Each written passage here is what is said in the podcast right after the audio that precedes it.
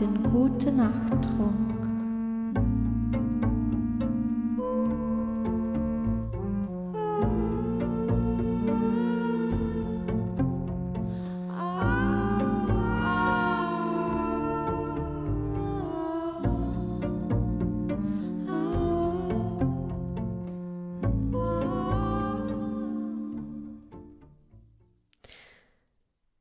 Wir lesen aus Das Decameron von Giovanni Boccaccio, entstanden 1348 bis 1353. Siebenter Tag, zweite Geschichte. Der Hahnrei im Weinfass. Peronella versteckt, als ihr Gatte plötzlich nach Hause kommt, ihren Geliebten in einem Weinfass. Der Mann sagt ihr, er habe das Fass verkauft. Sie antwortet aber, dass sie den Handel schon mit einem andern abgeschlossen habe, der eben hereingekrochen sei, um seine Festigkeit zu prüfen. Nun kommt dieser heraus, lässt das Fass noch vom Gatten ausschaben und dann in sein Haus tragen.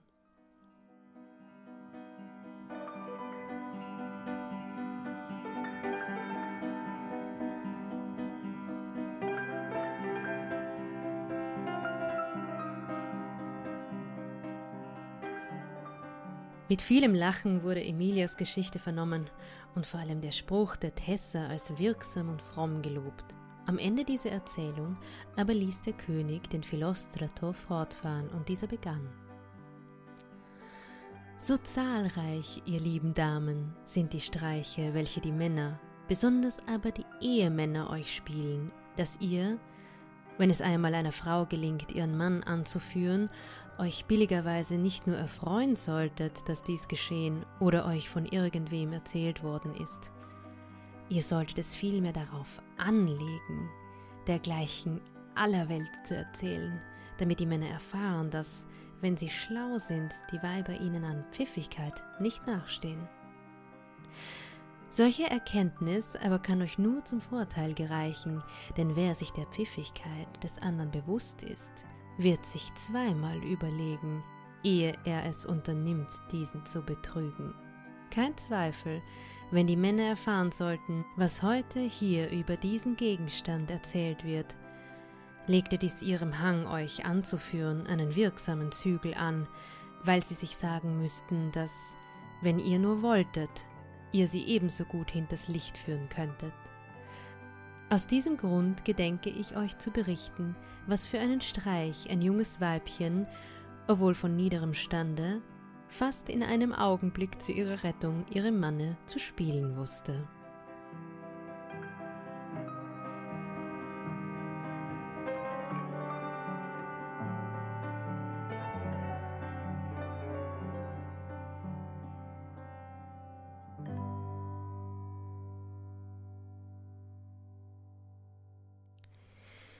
Vor gar nicht langer Zeit hatte in Neapel ein armer Mann ein hübsches und munteres Mädchen namens Peronella zur Frau genommen, und mit dem wenigen, das er durch sein Handwerk als Maurer, sie aber durch Spinnen verdiente, lebten sie kümmerlich genug von der Hand in den Mund.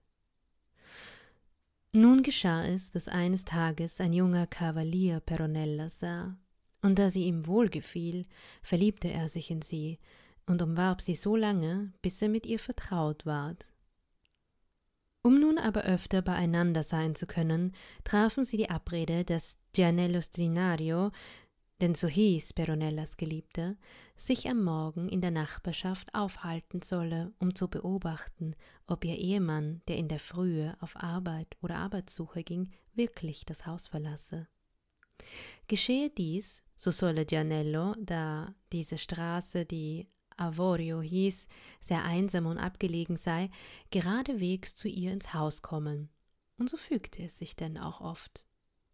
Eines Morgens aber trug es sich zu, als der gute Mann ausgegangen und Gianello gekommen war und sich mit Peronella ergötzte, dass plötzlich jener, der den ganzen Tag über nicht heimzukehren pflegte, vor der Zeit nach Hause kam und die Tür von innen verschlossen fand.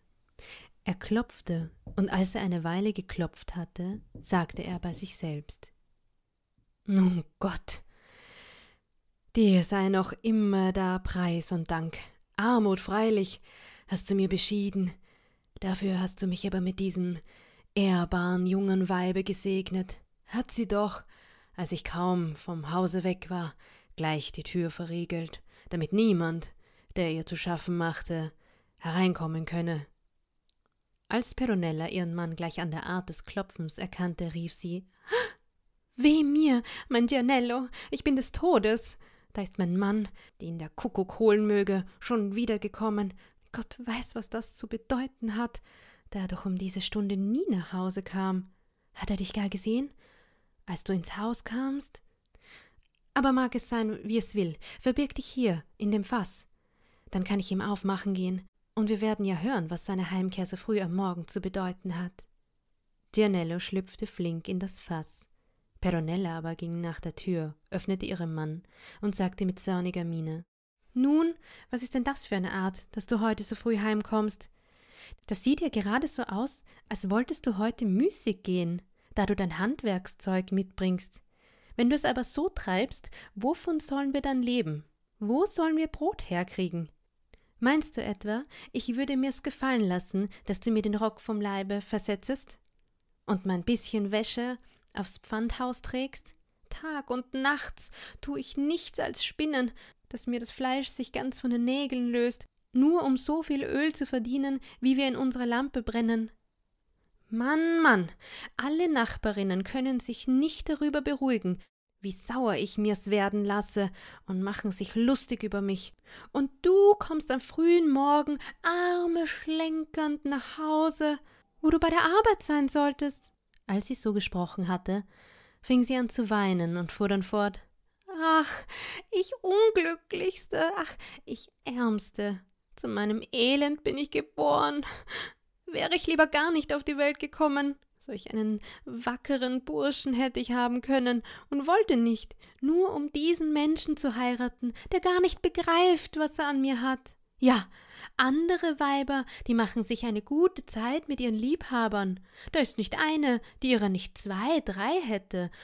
Und ihren Männern reden sie ein, wenn der Mond scheint, es sei die Sonne. Aber ich, Ärmste, weil ich so gut bin und nichts wissen will von solchen Geschichten, habe ich nichts davon als Unglück und Verdruss, wahrhaftig. Ich weiß nicht, warum ich mir nicht auch so einen Liebsten nehmen soll wie die anderen damit du es nur weißt, Mann. Es fänden sich genug Liebhaber, wenn ich es nur wollte. Ich weiß genug und vornehme Bewerber dazu, die mich lieb haben und mir nachgehen, die mir schon Geld in Menge haben bieten lassen oder Kleider oder Schmucksachen.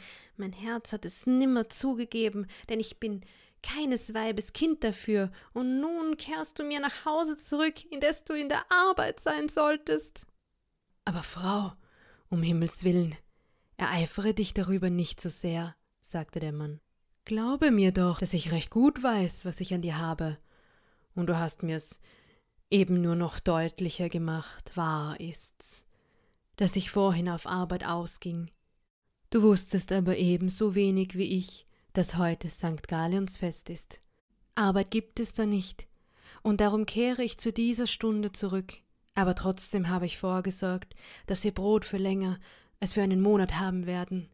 Ich habe nämlich diesem Manne, den du hier bei mir siehst, das Fass, das du kennst und das uns schon lange im Wege steht, verkauft, und er gibt mir fünf Liliendukaten dafür.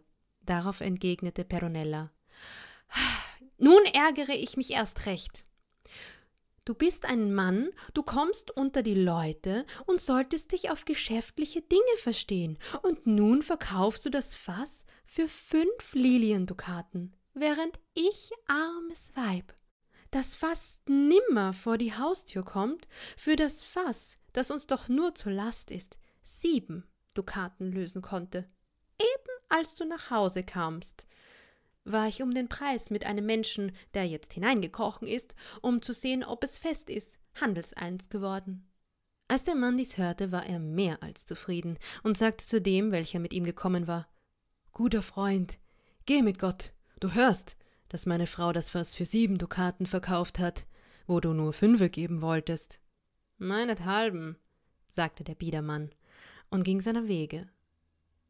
Peronella aber sagte zu ihrem Mann Nun, da du einmal da bist, gehe selbst hin und mache die Sache mit dem Menschen richtig. Gianello, der die ganze Zeit über die Ohren gespitzt hatte, um zu erfahren, wie die Sache abliefe und was er wohl zu tun hätte, sprang bei Peronellas Worten rasch aus dem Fasse und sagte, als wüsste er nichts von der Heimkehr des Gatten Nun, gute Frau, wo seid ihr? Der Mann, der eben hereinkam, sagte Hier bin ich, was begehrst du? Wer, wer seid denn ihr? sagte Gianello. Ich suche die Frau, mit der ich den Handel wegen des Fasses schloss. Darauf sagte jener Mach es nur mit mir richtig. Ich bin ihr Mann. Fest ist das Fass schon, antwortete Gianello. Doch ihr müsst wohl Hefe darin gehabt haben. Es ist ja inwendig mit etwas so zähem überzogen, dass ich es mit den Nägeln nicht abkratzen kann. Ich kann es aber nur brauchen, wenn es rein ist. Nun, sagte Peronella, braucht der Handel deshalb nicht rückgängig gemacht zu werden. Mein Mann wird das Fass schon gehörig säubern.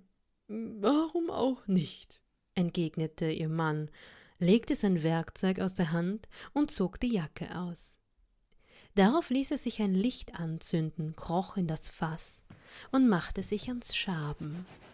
Peronella aber beugte sich übers Fass, steckte, als wollte sie nach seiner Arbeit sehen, Kopf, Arm und Schulter durch das Spundloch, das eben weit genug dazu war, und sagte dabei Kratze hier und hier und auch dort drüben. Und Sieh, hier hast du noch ein bisschen übrig gelassen. Während sie aber so dastand, während sie aber so stand, ihrem Gatten zusprach und ihn anwies, verfiel Gianello, der an diesem Morgen, als der Ehemann heimkehrte, noch nicht vollkommen sein Verlangen befriedigt hatte und wohl einsah, dass er für diesmal nicht so konnte, wie er seine Sache abtun wollte, auf den Einfall, sein Ziel so zu erreichen, wie es eben ging. So trat er dicht hinter sie und befriedigte seine Jugendlust in derselben Art, wie in den weiten Steppen die zügellosen und brünstigen Rosse über die Stuten Partiens herzufallen pflegen, und vollendete sie fast im selben Augenblick, da das Fass ausgeschabt. Dann machte er sich zurück, Peronella zog den Kopf aus dem Fass, und ihr Mann schlüpfte heraus. Nun sprach die Frau zu Gianello, Nimm das Licht, guter Freund, und leuchte hinein, ob's dir rein genug ist. Gianello sah hinein und sagte, es sei gut, und er sei schon zufrieden. Dann bezahlte er die sieben Liliendukaten und ließ sich das Fass nach seinem Hause tragen.